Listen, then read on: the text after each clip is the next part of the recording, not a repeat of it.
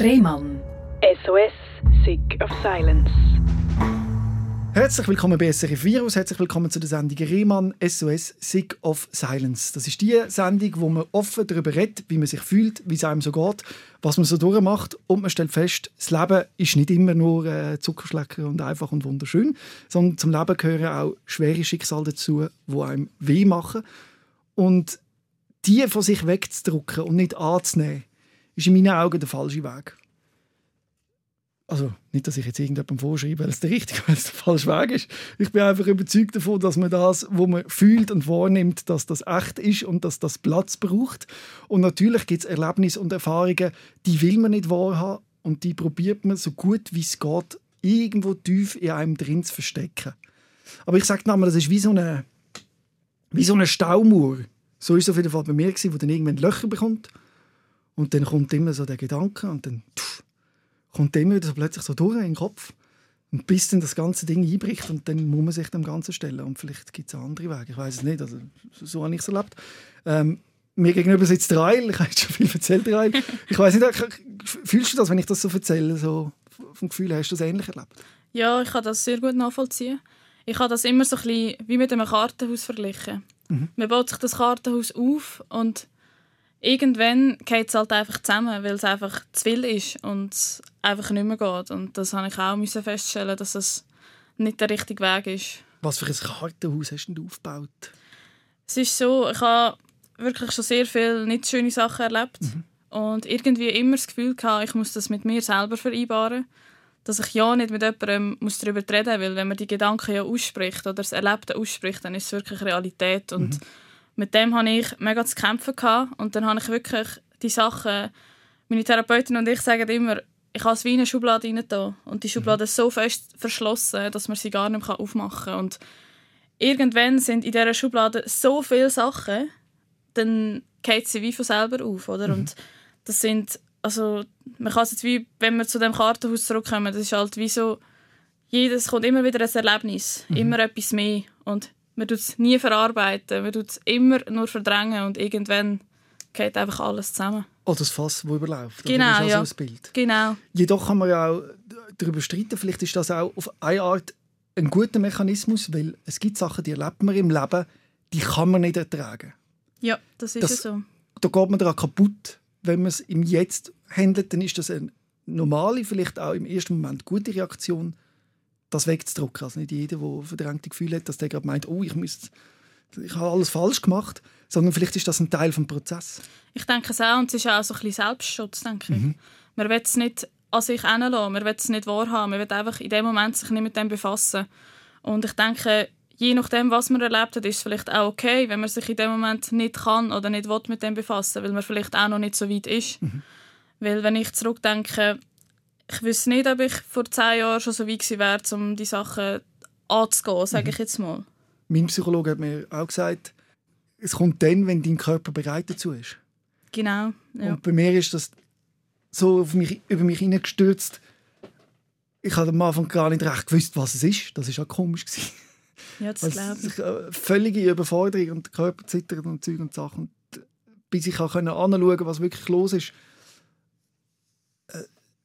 das war eine Arbeit. Gewesen. Empfindest du das auch so? Ja, es ist sehr viel Arbeit. Es ist Arbeit mit sich selber. Man muss sich selber, denke ich mal, ein Stück weit kennenlernen und auch wissen, wie man mit so Sachen vielleicht umgehen kann oder wie man damit leben kann. Und ich denke, in den letzten Jahren, also vor allem in den letzten, im letzten halben Jahr, habe ich mich sehr gut kennengelernt. Und ich muss auch sagen, ich bin glaube ich, noch nie so bei mir selber wie jetzt. Und ja, es ist wirklich es ist ein Prozess und es ist auch, wie soll ich sagen, es, man lernt durch jedes Erlebnis oder durch jeden Tag lernt man etwas Neues dazu über sich selber und das ist spannend, aber es ist auch mega anstrengend. Es raubt mega viel Energie. Bring mich an den Zeitpunkt, wo du gemerkt hast, es geht nicht mehr. Ich kann es nicht mehr allein mit mir jetzt alles ausmachen. Ja, es, es ist mega speziell. Ich kann mich so gut an diesen Tag erinnern und irgendwie auch so nicht. Es ist so, also ich weiß sogar das Datum noch, es war der 4. August. Gewesen. Wieso hat sich das Datum so eingebrannt? Weil das für mich wie so ein Neustart war. Mhm. Es ist wirklich, dann habe ich gewusst, Rahel, jetzt muss etwas gehen, weil sonst bist du nicht mehr da. Sonst tust du dir etwas an. Also ja, es ist wirklich nicht mehr gegangen. Und Also ist, bist du dir dann in dieser konkreten Situation gewesen, dass du Suizidgedanken gehabt hast? ja, wirklich. Also, es ist eigentlich, ich habe das ganze Jahr 2020 ist für mich so ein, ein Auf und Ab gewesen. Ich habe dort wirklich angefangen merken, hey, da sind mega viele Sachen von der Vergangenheit, die du noch nie irgendwie angeschaut hast. Du hast nie eine Therapie gemacht und das sind Sachen, wir reden hier von einem sexuellen Übergriff mit 15 und ich meine, das ist, ich bin dort sehr pubertierend gewesen. man ist in der Pubertät, man lernt seine Sexualität kennen, man lernt weiß auch nicht, man lernt sich selber ein bisschen kennen, man ist überfordert mit all dem und wenn einem dann so etwas passiert, das, ich glaube, das kann man sich nicht im geringsten vorstellen und irgendwie habe ich wirklich gemerkt, dass mich meine Vergangenheit einholt. Wie hat das stattgefunden? So mit Gedanken oder mit, mit Geräuschen oder mit Bildern? Oder? Es ist wirklich mit Gedanken gewesen. Ich bin am Abend im Bett gelegen, ich konnte nicht schlafen, ich habe brüllen, ich habe mich in- in Schlaf brüllen. Hast du dort schon gewusst, wieso? Ist das ganz klar gewesen, oder hast du das nicht können erklären? Ich glaube, ich kann es nicht wahrhaben. Ich mhm. Im Nachhinein ist offensichtlich, aber ich kann es dort nicht wahrhaben. Ich kann nicht wahrhaben, dass ich jetzt, ich sage jetzt mal in Anführungszeichen, so schwach bin und dass mich jetzt das einholt. Also ich habe mich wirklich so gefühlt, so, hey, das, das ist nicht okay, das darf dir jetzt nicht schlecht gehen. Ich meine, du musst jetzt auch funktionieren. Also du hast auch die Trauer weggedruckt. Ja, extrem. Und bei mir war es so, so gewesen, dass ich dann, ich bin nur noch unterwegs war. Also sechs am Wochenende, ich bin nur noch in den Clubs nachher, in den Bars nachher. Ich bin unter der Woche, jeden Abend hatte ich etwas vor. gehabt. Und ich denke, das ist so, Hauptsache sich nicht mit diesen Gedanken befassen und sich diesen Gedanken keinen Raum geben, irgendwie. Und wenn ich dann mal daheim war, ich wohne eben in einer WG, also WG, wir sind eine Familie, weil ich wohne mit meiner Schwester und mit meinem Schwager, der auch mein bester Freund ist, zusammen weil sie haben mich vor zwei Jahren, sage ich mal, aufgenommen, weil es mir dort schon sehr schlecht gegangen ist, nach dem Ende von meiner letzten Beziehung. Dann haben sie gefunden, hey, komm, wir ziehen doch zusammen, wir sind für dich da, wir sind eine Familie. Und das war mega schön. Gewesen. Aber es ist auch so, ah, jetzt müssen sie sich wieder um mich kümmern. Es ist so, niemand braucht mich, aber ich brauche alle, oder? Das ist ja einer von diesen Gedanken, wenn man suizidal ist. Ja. Wenn ich nicht mehr da wäre, wäre es für alle besser. Ja, genau, auf jeden Fall. Und eigentlich ist es dann wirklich besser gegangen, indem wir zusammen gewohnt haben. Aber jetzt, dann wirklich, letztes Jahr habe ich das gemerkt, hey, es geht irgendwie einfach nicht mehr. Und dann, ich war auch nur noch im Zimmer. Gewesen. Ich bin nicht mit ihnen vor dem Fernsehen gehockt oder wir haben etwas geschaut. Ich bin ihnen wirklich aus dem Weg gegangen. Also es ist wirklich, im Nachhinein tut mir das so weh, dass ich ihnen so aus dem Weg gegangen bin. Aber ich habe halt, ich wollte das mit mir ausmachen. Ich bin dann ins Zimmer, ich habe brüllt oder ich habe die, ganze Nacht ist der Fernseher gelaufen. In deinem Zimmer. Ja, einfach damit meine Gedanken nicht keinen Raum bekommen, dass, dass ich sie nicht höre, oder? Das war ein ganz konkreter Zwangsgedanke, der immer wieder kam. Ja. Und im Loop. ja, Immer wirklich. kl- klassisch, oder? Ja, Ein wirklich. klassischer Zwangsgedanke. Kannst du den mit uns teilen? Oder so ein Zwangsgedanke ist immer etwas sehr Intimes. Mhm. Und ich weiß auch, dass der Gedanke immer etwas ist, wo man auf keinen Fall will und kann wahrhaben, oder? Und dann wird er wie so eine Autobahn und kommt immer wieder der gleiche Gedanke. Ja. Immer, immer wieder. Mhm. Du, du musst nicht mit uns teilen, das ist ja nicht so, weil das ist ja auch etwas sehr Privates. Ich finde auch wichtig, dass man das mit der Psychologin teilt. Wenn du das aber willst, kannst du das natürlich machen. Nein, sehr gerne sogar. Also bei mir sind es es sind mehrere Gedanken gewesen und hauptsächlich halt wirklich, ich bin es nicht wert. Also wieso, wieso bin ich überhaupt noch da und wieso tue ich mir das an? Also eigentlich ist es mehr gewesen, wieso tue ich meinen Mitmenschen das an, weil ich habe mich ja nicht geliebt, ich habe meine Mitmenschen geliebt, oder? Es ist so, wieso tue ich ihnen da wie soll ich das erklären? Wieso tue ich ihnen die Last an mit mir? Es ist immer wieder irgendetwas. Und es hat wie kein Ende. Was kommt als nächstes? Ich halte das nicht mehr aus. Das sind wirklich die Gedanken eigentlich. gewesen, Ja. Und wenn so ein Gedanke gekommen ist, also ich, am Anfang probiert man ihn wegzudrücken, oder? Und dann geht es ja irgendwann nicht mehr.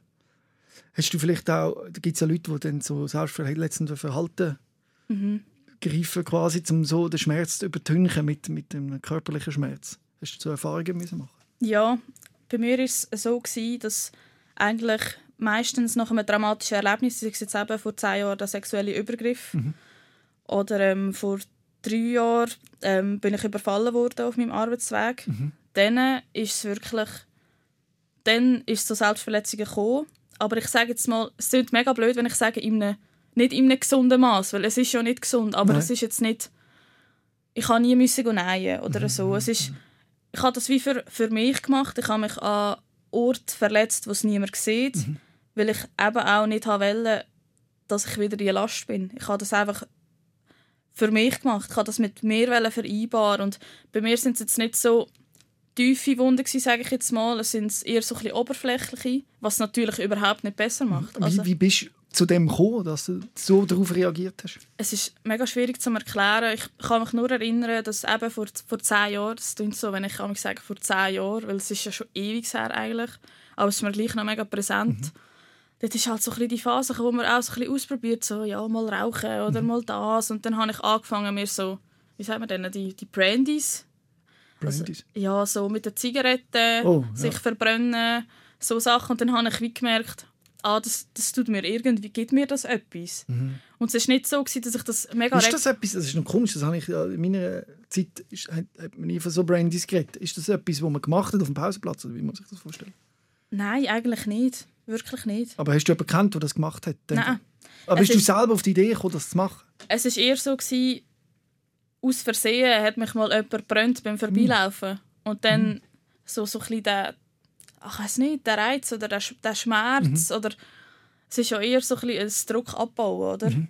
Und so hat es eigentlich angefangen. Aber es war jetzt nie wirklich in einem extremen Maß. Mhm. Bei mir sind Selbstverletzungen eher so ein bisschen, wie sagt man dem, Nebensache gewesen. Es ist nie irgendwie ausgeartet oder so. Mhm man sagt ja, man redet auch von selbstverletzendem Verhalten, wenn man zu viel Alkohol trinkt, zum Beispiel. Richtig, ja. Und das war bei mir eher ein auch das Problem, gewesen, dass ich mhm. dann eben nur noch im Ausgang und ich habe viel mal eins über den Durst getrunken und mhm. meine Mami hat mich viel müssen abholen und hat auch gesagt, hey Rael, was ist los? Red mit mir. Also das ist doch nicht mehr normal. Also, aber das Reden wäre das Schlimmste gewesen, weil dann real geworden wäre, genau. was in deinem Kopf stattfindet. Ja. Und darum hast du auch keine psychologische Betreuung wirklich in Anspruch genommen.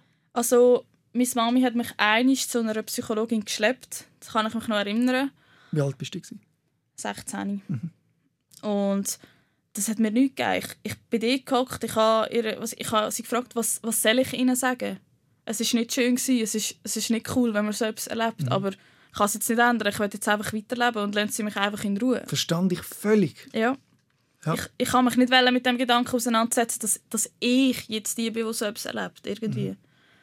Und dann bin ich dann nicht mehr gegangen und meine Eltern haben das auch so hingenommen. Sie haben mir nie Druck gemacht und ich würde ihnen auch nie einen Vorwurf für das machen. Aber ich hoffe, du machst dir auch selber keinen Vorwurf, weil zu dem Zeitpunkt, behaupte ich jetzt mal, bist du nicht, hättest du das nicht ertragen Gar nicht, nein. Ich, ich habe gar nicht, ich habe mich nicht mit dem befasst. Ich habe mich auch wirklich, ehrlich gesagt, erst, als ich am 4. August in die Klinik eingewiesen wurde, habe ich mich habe ich gemerkt, hey, shit, was mhm. mir vor zehn Jahren passiert ist, das, das, ist, nicht, das ist nichts Schönes. Also das, das hat mich wirklich eingeholt, zehn Jahre später. Und mhm. Ich habe schon auch vorher gemerkt, hey, das ist schon ab und zu in meinem Kopf, aber ich habe ich habe dem keinen Raum gegeben. Ich habe einfach weitergemacht und mhm. ich habe einfach gefunden, hey, wenn ich es nicht ausspreche oder wenn ich, nicht, wenn ich probiere, das zu verdrängen, dann ist es auch nicht passiert. Mhm. Also wirklich, ich bin eine Verdrängungskünstlerin geworden. Ich mhm. habe alles verdrängen. Ich habe über, äh, über nichts mehr geredet. Also ich habe einfach gefunden, ja, dann ist, dann ist es nicht wahr, dann ist es nicht Realität. Oder? Und genau, und das hat ja immer mitgeschwungen, oder? Und dann sind ja. aber natürlich Sachen darauf aufgekommen. Genau. Also man muss sagen, das Stresslevel ist grundsätzlich schon viel äh, beanspruchter ja. als bei anderen Menschen und darum ist dann quasi das Fass zum Überlaufen gekommen, das Kartenhaus am Zusammengehen gewesen. Genau, ja. Und du hast dir wirklich überlegt, oder du hast Suizidgedanken gehabt, du hast gedacht, die Welt wäre besser, wenn du nicht mehr leben würdest. Ja, das ist so. Ganz klar. Und die Gedanken sind auch sehr klar gewesen. Also ich habe einfach gefunden, hey, was bringt es überhaupt noch? Also, mhm. jetzt bin ich ja sowieso voll am Boden. Also, es kann noch schlimmer werden und besser wird es sowieso nicht. Mhm. Also, man ist dann so in einem, ich sag, in einem Tunnel. Drin. Mhm. Also, man sieht nur noch das, was nicht gut ist. Und es ist halt, das Schlechte überwiegt dann halt meistens. Und man sieht dann auch nur noch das. Das ist dann halt auch ein kleines Problem gewesen. Mhm. Und dann hast du auch wieder viel Alkohol getrunken, in dieser Zeit? Genau, also nicht falsch verstehen, ich habe kein Alkoholproblem mhm. oder so aber es ist ich bin halt viel in Ausgang und es ja. ist einfach auch nicht gesund, wenn wir ja. ganz ehrlich sind. Und es ist ein Verdrängen, wenn man das Gefühl hat, hey, ich muss jetzt, es ist Freitagabend, ich muss jetzt Ausgang. Ich sage auch, manchmal muss die Musik so laut sein, dass man nicht hören, wie die Welt untergeht. Genau, ja, voll. Ja. Oder dass man Gedanken nicht hört. Das, so mhm. kann ich es mega gut erklären. Am besten an einen Ort gehen, wo es möglichst viele Leute hat und wo es mega mhm. laut ist, mhm. dass du einfach nicht dich musst mit dir selber befassen mhm. mhm. Genau.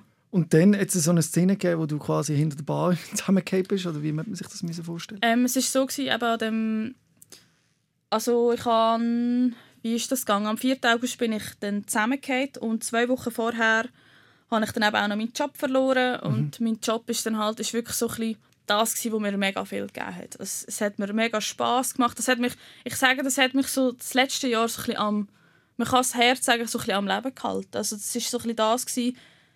Es hat mir Freude gemacht. Ich bin gerne gegangen und wir sind ein cooles Team gewesen. Und dann hat man dir den Boden unter den Füßen weggezogen. Genau, es ist vom einen auf die andere Sekunde habe ich einfach in dem Moment das Gefühl, gehabt, ich habe alles verloren. Und es ist dann so gewesen, mir ist wirklich bewusst worden, ich bin auch mit meiner Schwester und ähm, mit meinem Schwager zusammengehockt und ich habe ihnen gesagt, schaut, ich lüte jetzt irgendwo an, ich brauche Hilfe, es geht nicht. Ich, meine Gedanken, es, es ist nicht mehr schön. Aber gut, hat jetzt das ausgelöst? Also du Ja. dachtest, ich brauche jetzt Hilfe und Ja. nicht, äh, dass du das ausgeschlossen hast. Genau. Woher ist der Mut gekommen, oder der Entscheid gekommen, dir helfen zu lassen? Hey, ich weiß im Fall nicht. Ich habe vielleicht einfach gedacht, hey, jetzt habe ich es ja eh schon, ich habe meinen Job nicht mehr. Wieso nicht jetzt? Ich habe eh nichts mehr zu verlieren. Aber Ich denke, es war wirklich der Gedanke. Gewesen. Und eine gute Freundin von meiner Schwester arbeitet auch im sozialen Bereich und ich habe dann, hat meine Schwester mir nachgelegt, hey, Leute ihr doch mal an, vielleicht kannst du gut mit ihr reden. Und ich habe dann wirklich zwei Stunden mit ihr telefoniert. Und sie hat mir dann gesagt, «Schau, ähm, es gibt in der, äh, in der Psychiatrie aber gibt's eine Triage, also einen Notfall. Dort kann man anrufen, um einen Termin machen. Mach doch das.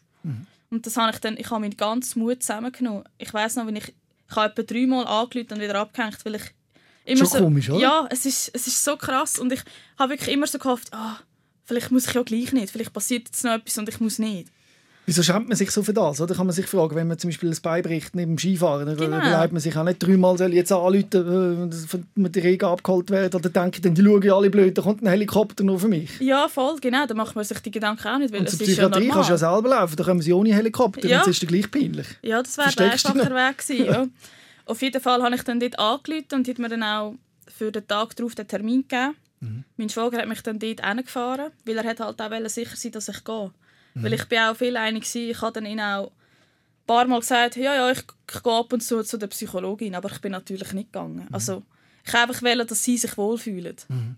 Oder dass sie sich nicht Sorgen machen um mich. Und dann bin ich dort hingegangen und ich muss ganz ehrlich sagen, es hat mir nicht so viel gebracht, weil sie hat mir dann halt auch gesagt, ja, ja, das gehen sie halt ein bisschen spazieren oder lassen sie doch ein bisschen Mus gute Musik, die ihnen gefällt. Und dann habe ich sie so angeschaut und gesagt, also Entschuldigung, ich schaffe es momentan kaum am Morgen aufstehen. Also wie soll ich denn spazieren? Und dann hat sie mir aber eine recht gute Liste mit ganz viel ähm, Coping-Strategien, also Lösungs... also so Strategien mitgeben, oder? auch und äh, mit Psychologen. Ah, okay. Genau, aber auch so Sachen. Haben mir wirklich sie haben mir etwa 10 Blätter mitgegeben und ich war natürlich komplett überfordert. Gewesen. Ja.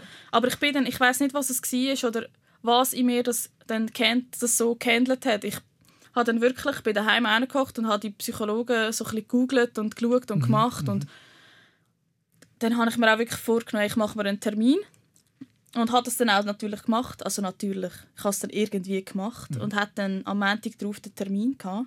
Oder der Montag in zwei Wochen, genau. Es wäre noch zwei Wochen gegangen, weil Psy Psychiater sind ja auch alle mega überlastet. Wobei man jetzt sagen muss, es ist sehr schnell gegangen im Ja, Verhältnis. auf jeden Fall. Aber für mich sind die zwei Wochen, das ist Klar. das ist zu lang gewesen. Ja. Das hätte alles können passieren. Ein Notfallpsychiater war niemand rum. gewesen. Hast du keine Notfallnummer gehabt? Oder? Nein, ich, ich ganz ehrlich, ich habe mich auch vorher nie mit einer Psychiatrie oder so befasst. Ich habe das gar nicht kennt, weil es ist ja ein Tabuthema, wir reden ja nicht drüber, Das oder? ist das Problem. Ja. Genau. Und nachher ist es zu dem 4. August gekommen.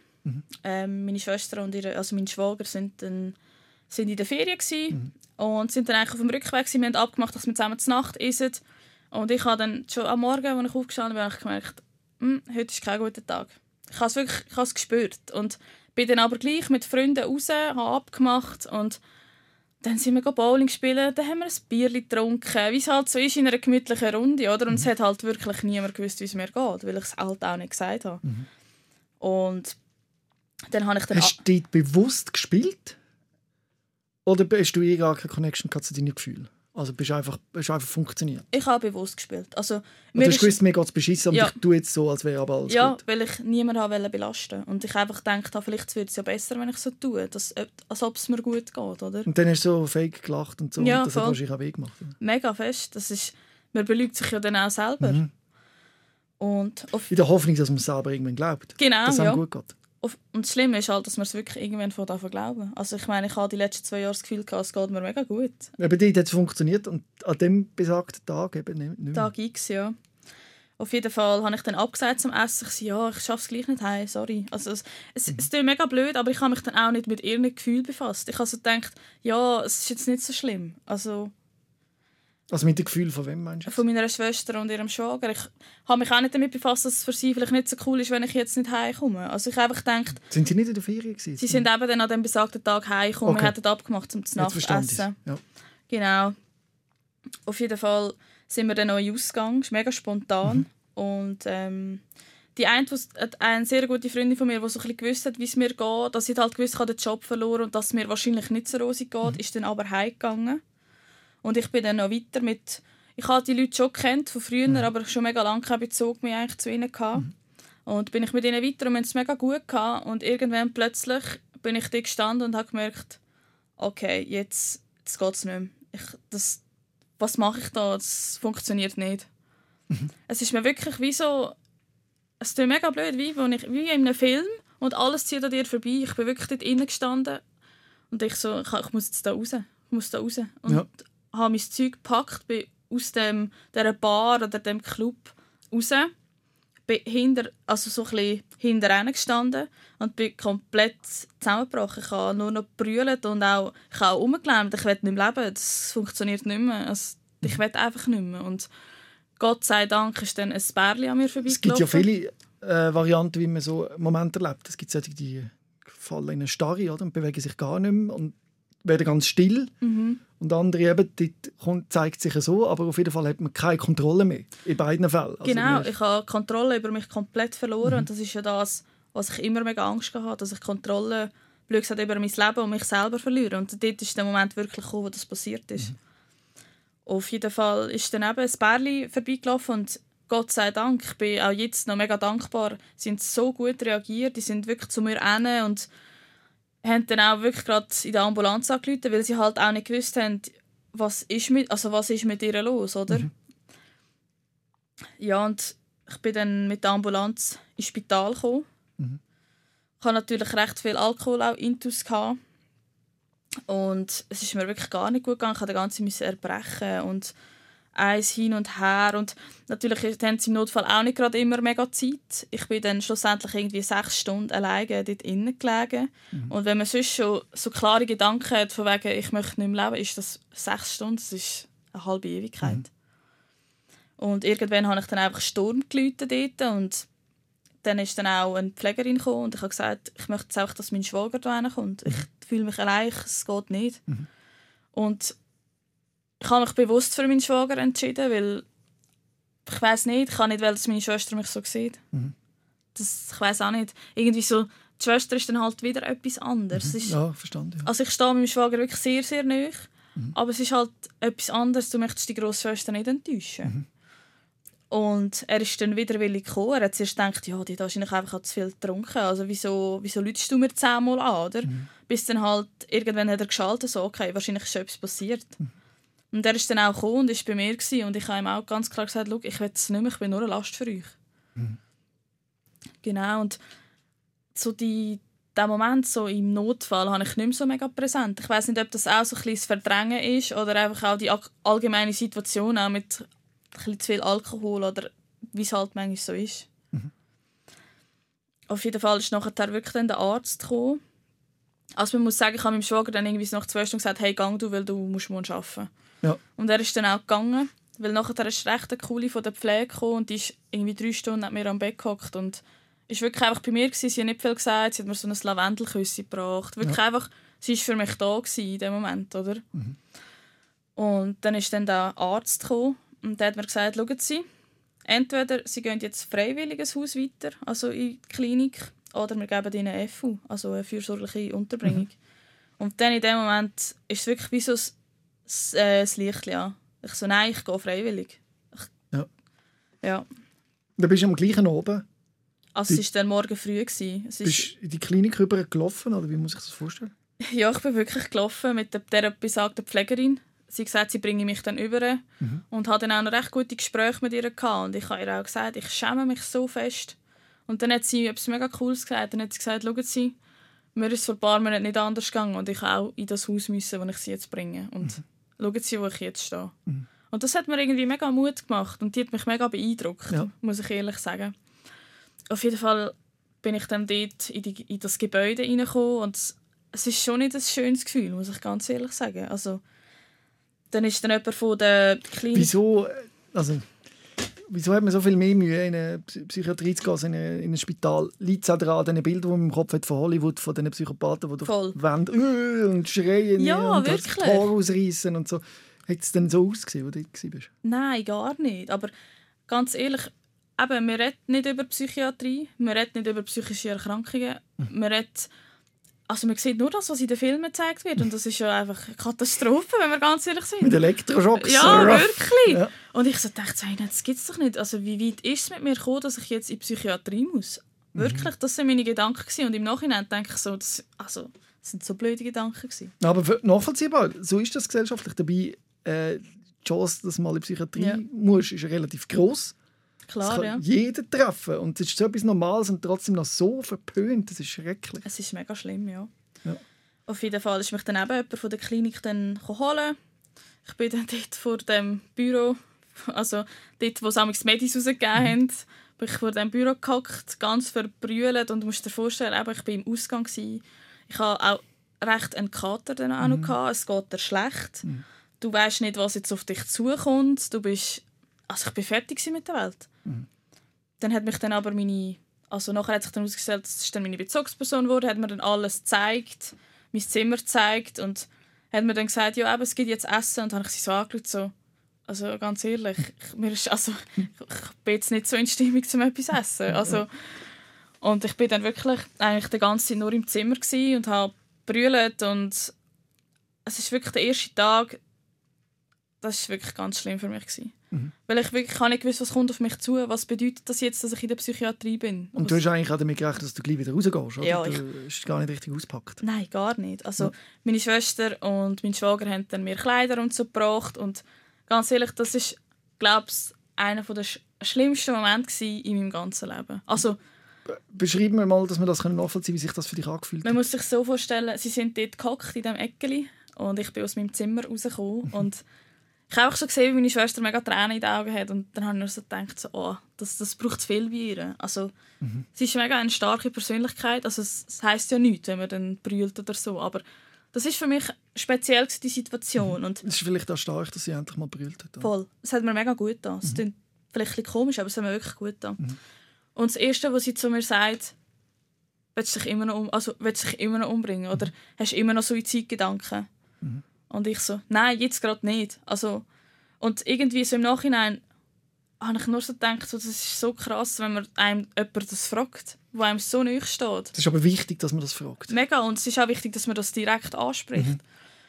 Und ich habe mich dann so bei ihr entschuldigt, auch weil irgendwie, ich glaube, es hat ihr schon ein bisschen wehgetan, dass ich sie nicht dabei haben dort im Notfall. Aber ich kann nicht können, es ist nicht gegangen. Mhm.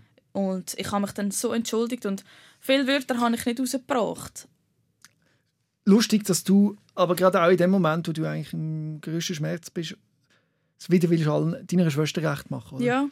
Nein, nein, ich will mich schon nicht mehr umbringen, nein, ist gut und Entschuldigung, Entschuldigung, dabei äh, Voll. bist du gar nicht in dieser Position eigentlich, dass du mhm. dich jetzt musst entschuldigen und ihr musst ein gutes Gefühl geben. Ich finde aber auch. Aber du, es ist vom Typ her, das, ich meine, das ist ja so drin, oder, ja, dass man das muss machen für alle anderen gut genau. spielen, aber das Karte aus, was du beschreibst.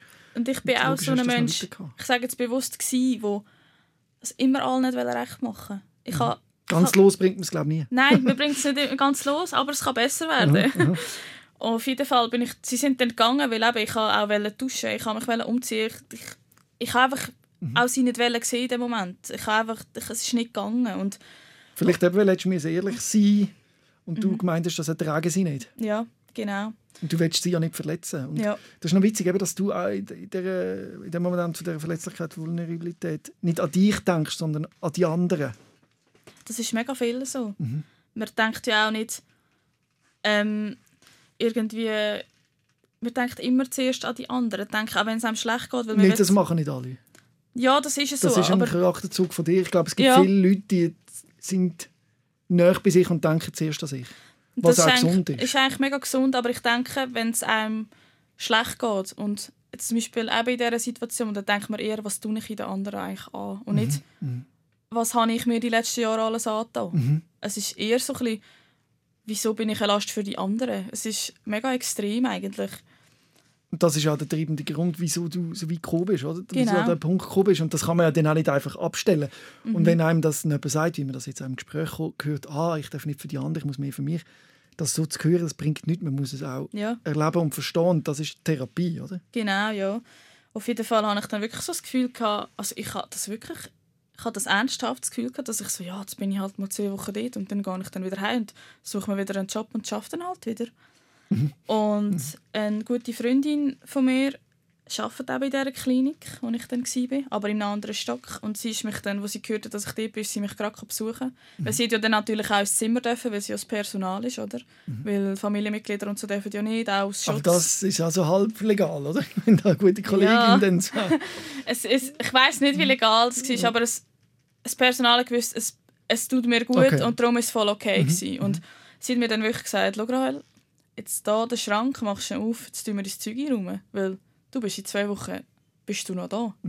Und dann, das ist für mich, ich habe so brüllt, ich so, wie meinst du jetzt das? Also, wenn kann ich denn heim? Und es war wirklich auch immer so, gewesen, bei den Einzelgesprächen mit der Therapeutin, ist immer so, ja, wenn kann ich heim? Und irgendwann hat das aufgehört, irgendwann hat das gekehrt. Irgendwann hatte ich Angst vor dem Heimgehen. Weil du bist dort in dieser Bubble drin, du bist mega geschützt. Und daheim geht das, blöd gesagt, in Anführungszeichen, das richtige Leben wieder los. Du musst wieder nicht alleine klarkommen, aber irgendwie auch doch. Und bist nicht mit einer geschützten Werkstatt. genau, ja, Und viele fragen sich natürlich auch, was passiert denn in so einer Psychiatrie, wenn man die, dann den Schrank eingeräumt hat. Ja, es war eigentlich so, gewesen, ähm, ähm, ich habe dann geschlafen. Ich habe ehrlich gesagt, das ist an dem 4. August, das ist die erste Nacht gewesen seit Monaten, wo ich richtig gut geschlafen habe. Auch Medikamente unterstützt, nehme ich an. Dort noch nicht, nein. Dort äh, ist wirklich, ich bin einfach so kaputt gewesen. Das hat alles so viel Energie geraubt und man hat natürlich auch ein Erstgespräch, das mega emotional ist. Man muss halt auch erklären, ja, wieso bin ich überhaupt da? Was ist passiert? Und das ist sehr extrem gewesen, weil du musst dich, eh- also ich habe mich das erste Mal müssen jemandem öffnen und meinen Struggle eigentlich erzählen. Und das war ja das, was ich nie wollen habe. Und ist das gerade vorher im Kopf? Hast du das gewusst? Oder hast du es mir müssen vorholen? Also wie, ja. ich musste es schon müssen vorholen, Ja. weil ich habe das so verdrängt. Mhm. Das ist so tief in mir inne gsi. Also natürlich immer noch, es ist immer Ja, noch tief in mir inne, aber ich wollte das auch nie vorholen und dort, Mhm. äh, ich habe nicht müssen, aber ich habe gefunden, schau, jetzt, Mhm. jetzt bist du schon da. Also eben, du hast nichts mehr zu verlieren, jetzt erzählst einfach Mhm. mal und das ist wirklich Hat sich das befreiend angefühlt? beides. Es ist so, ich habe mich wieder schwach gefühlt. Ich habe mich verletzlich gefühlt, weil ich ja jemandem meine Emotionen und in, sehr intime Sachen erzählt habe, was ich vorher eigentlich nie gemacht habe. Es war wirklich so ein, eine Mischung aus einem, aus, einer, aus einem Gefühl von Befreiung und auch, oh, es ist mir einfach zu viel, es geht nicht. Es ist so ein bisschen beides. Ja, auf jeden Fall habe ich dann am nächsten Morgen ist dann meine Bezugsperson auf mich zugekommen. Ich habe sie dann kennengelernt und so. Und Und der hast du auch als alles erzählt, deine Mhm. dramatischen Erlebnisse. natürlich nicht alles an einem Tag, aber es ist einfach so Stückchen für Stückchen, habe ich dann so ein bisschen erzählt. Und sie ist dann auf mich zugekommen und hat mir so ein Blatt Papier in die Hand gedrückt, wo man kann ankreuzeln kann, was für Therapie man machen will. Und dann habe ich ihr gesagt, ja, was macht man denn da so? Also, wie kann ich mir das vorstellen? Und ich bin komplett überfordert. gewesen. Und dann sie so, ja, tun wir doch da mal das, irgendwie Kunsttherapie. Und ich so, Kunst? Also, Entschuldigung, ich bin gar nicht kreativ, ich kann das nicht. Wieder, wieder so, nein, ich kann das nicht. Ich schaffe das nicht. Und auch Ergotherapie. Und ich so, ja, soll ich basteln oder was? also wirklich, ich, ha, ich bin am Anfang, so die, die ersten zwei Tage, habe ich so gedacht, so, ja, nein, also Entschuldigung, ich, das bringt mir nichts, wenn ich jetzt da irgendwie ein, irgendwie einen Mosaikspiegel bastle. Und auf jeden Fall habe ich mich dann auch für die emotionale Kompetenzengruppe hat sie mich noch angemeldet, Angst- und Depressionsgruppe. Was, eben, was passiert dort? Ist es, ein Mosaikspiegel hast du wahrscheinlich nie gebastelt, oder? Doch, Ah, tatsächlich? ja. Und Und ist es schön geworden? Mega schön. Ich Und bin hat- mega stolz. Und hat das Spass gemacht? Es hat mega Spass Cool. gemacht, ja. Und ich muss ehrlich sagen, ich mache es jetzt mega gerne, so kreative Sachen. Und ich hätte es nie gedacht, dass ich das kann, weil Ja. ich, ich bin so ein, bisschen ein Mensch, ich eben so Selbstzweifel, so nein, ich kann das nicht, ich mache das, dann probiere ich es gar nicht. Mhm. Und ich habe jetzt daheim, äh, ich, ich kann fast nicht zählen, etwa zehn Bilder, die ich gemalt habe. Hast du schon mal vom Living Museum gehört? Nein. Das ist ein Museum, wo Menschen, die eben dramatische Erlebnisse hatten oder eine psychische Beeinträchtigung, ihre Bilder können, äh, einreichen und es gibt dann grosse Ausstellungen, Ah, wo wirklich? Menschen, die etwas erlebt haben, äh, die eine psychische Beeinträchtigung haben Mhm. oder ein dramatisches Erlebnis hatten, die das in Bilder verarbeiten oder einfach so ihre Psyche verarbeiten, gut. dann ausgestellt werden und das geht dann auf Tour und das ist äh, eine, eine weltweite Bewegung. Ah, mega cool. Und da gibt es auch in der, in der Schweiz, äh, Promentesana Mhm. unterstützt das.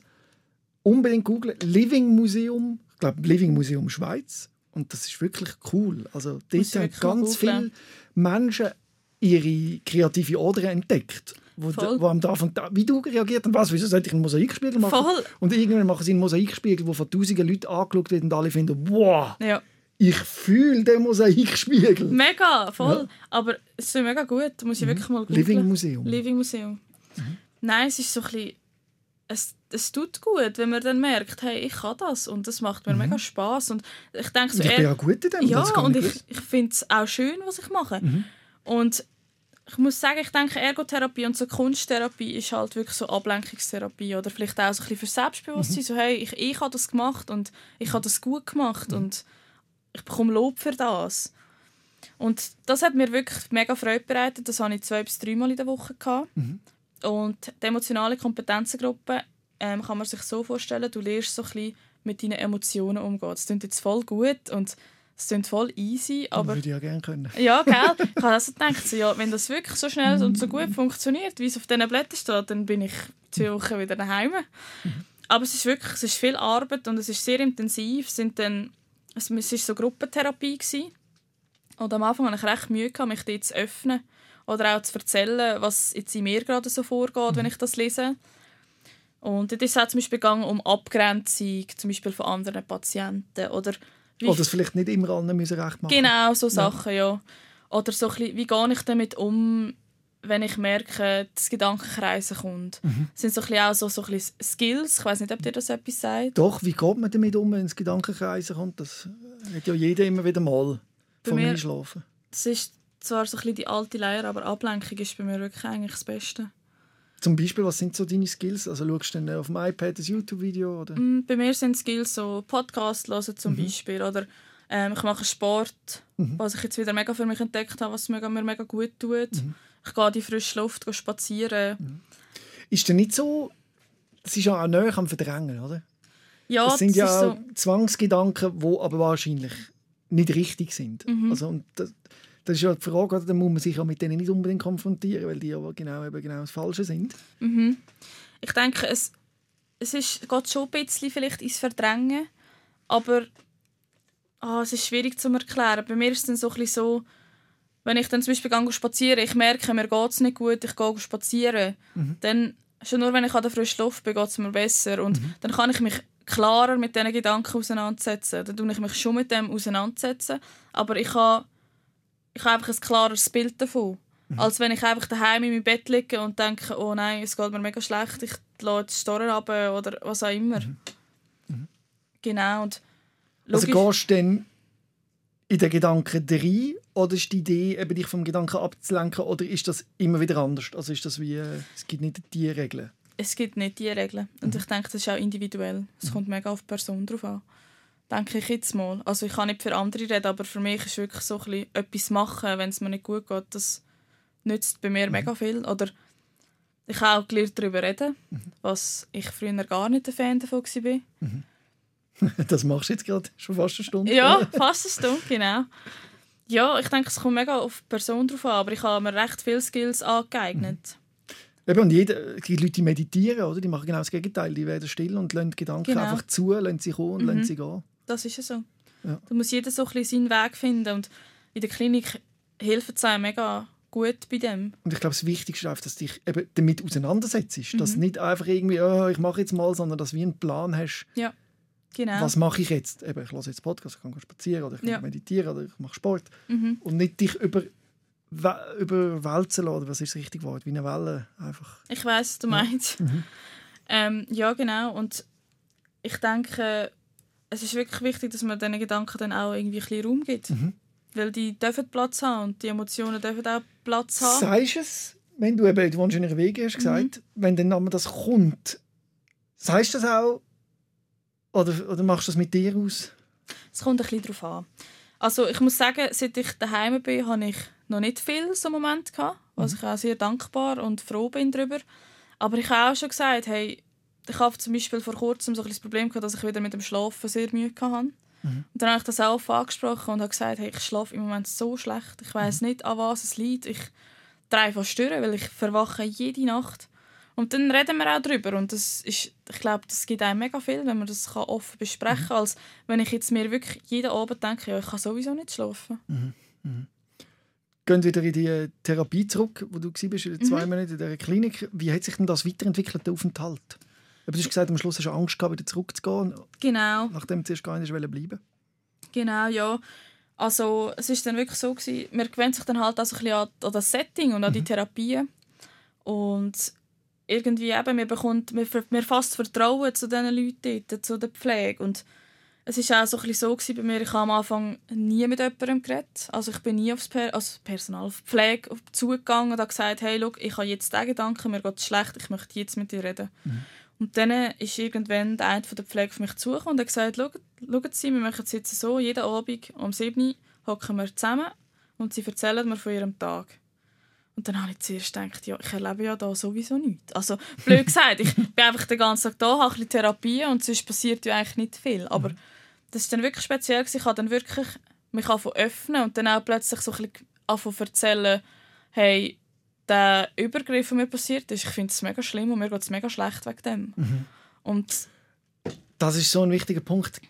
Ich könnte wetten, also ich weiß nicht, dass du dir immer gesagt hast, ja, so schlimm ist es gar nicht gewesen. Ja. Das ist der Grundgedanke, den man immer hat, nachdem man Drama, also ich kann nur auch von mir selber reden, wenn Ja. man etwas Dramatisches erlebt, dass man, sagt man sich immer, so schlimm ist es gar nicht gewesen, so schlimm ist es gar nicht gewesen. Bis mir dann einmal jemand gesagt hat, doch, es ist eigentlich mega schlimm gewesen.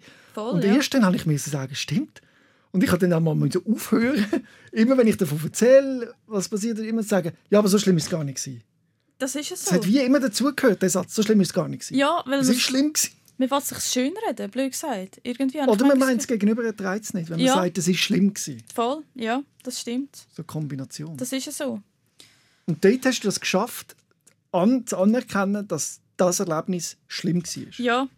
Und es ist eigentlich wirklich, ich habe mir so ein bisschen, mit der Zeit pickt man sich die Leute von der Pflege ein bisschen raus, wo man wo so ein bisschen der Vibe stimmt. Und ich hatte so zwei, drei. Gehabt. Und ich weiss noch, einmal bin ich reingekommen, also ich habe natürlich auch raus dürfen, also ich habe ja kein FU gehabt. Und bin dann raus, ich bin spazieren und bin reingekommen und nachher schaut er mich an und sagt, es ist nicht gut. Nachher ich so, ja, ich möchte jetzt aber nicht mit ihnen darüber reden. Und dann hat er mich wirklich sein und ich habe dann mich selber ein bisschen mit dem mit mir selber auseinandergesetzt und dann bin ich, bin ich auf ihn zu und habe gesagt, ich möchte jetzt darüber reden.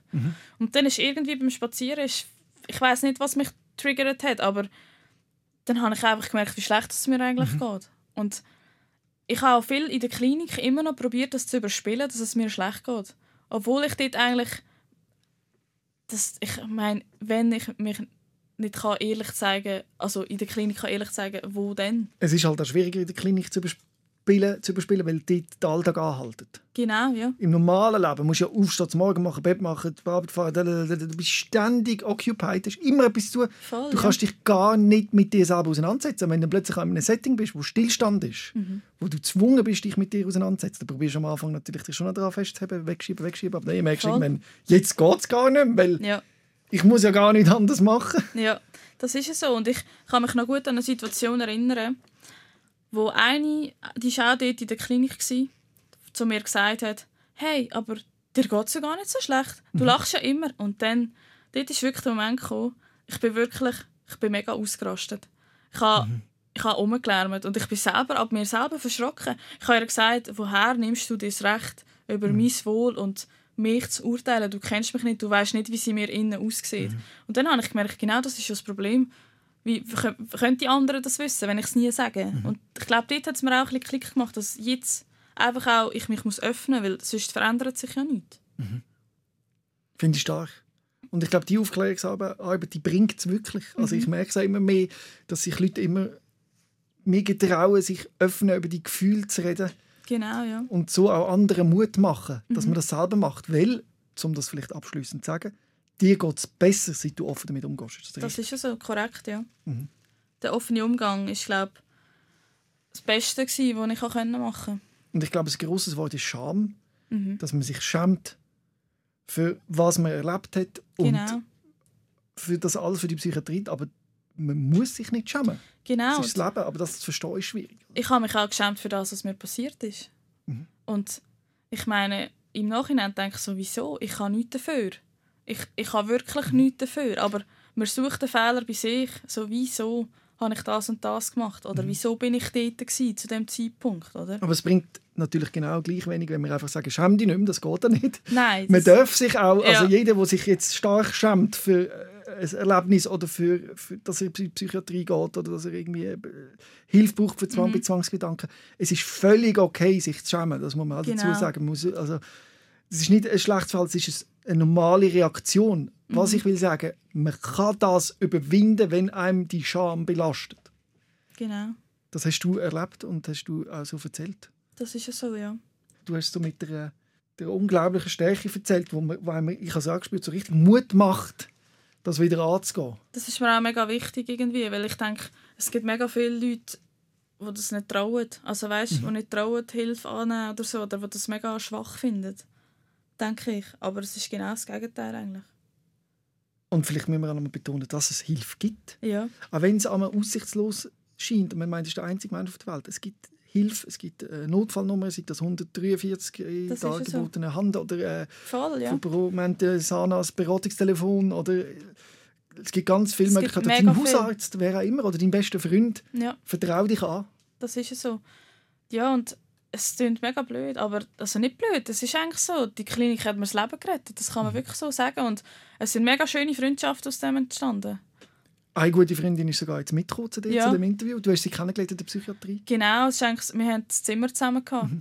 Und wir sind, es ist speziell, weil ich denke, meine Freunde sind mir schon näher, aber sie ist mir ein Stück weit viel näher, weil sie, sie kennt mich so, wie mich wahrscheinlich niemand von meinen engsten Freunden kennt oder auch meine Familie. Vielleicht sind auch grundsätzlich Menschen, die, mit sich, die sich intensiv mit ihrer Psyche auseinandersetzen.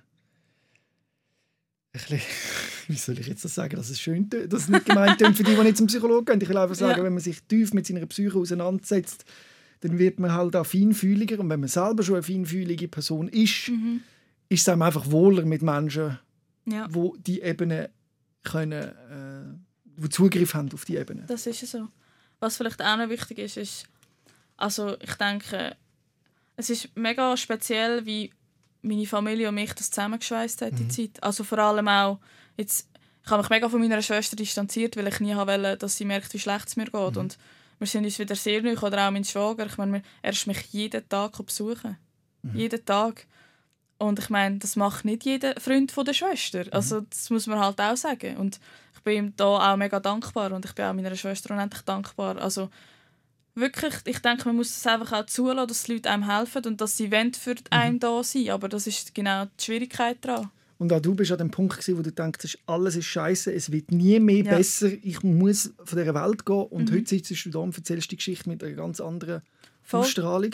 Und das Genau. wollen wir doch auch mitgeben, wenn das jetzt jemand hört. Wenn es Auf jetzt Fall. richtig schlecht geht. Es kann sein, ich will es nicht versprechen, Genau. aber es kann sein, dass Dass sich das wieder drillt und besser wird und dass man lernt, mit dem Schmerz umzugehen genau. und damit zu leben und vielleicht auch akzeptiert, dass Schmerz zum Leben dazugehört und Ja. zwar zum einem grossen Teil. Ich kenne niemanden, der schmerzfrei durchs Leben geht, aber ich kenne Hunderte, die es verdrängen. Das Und, ist ja so. ja.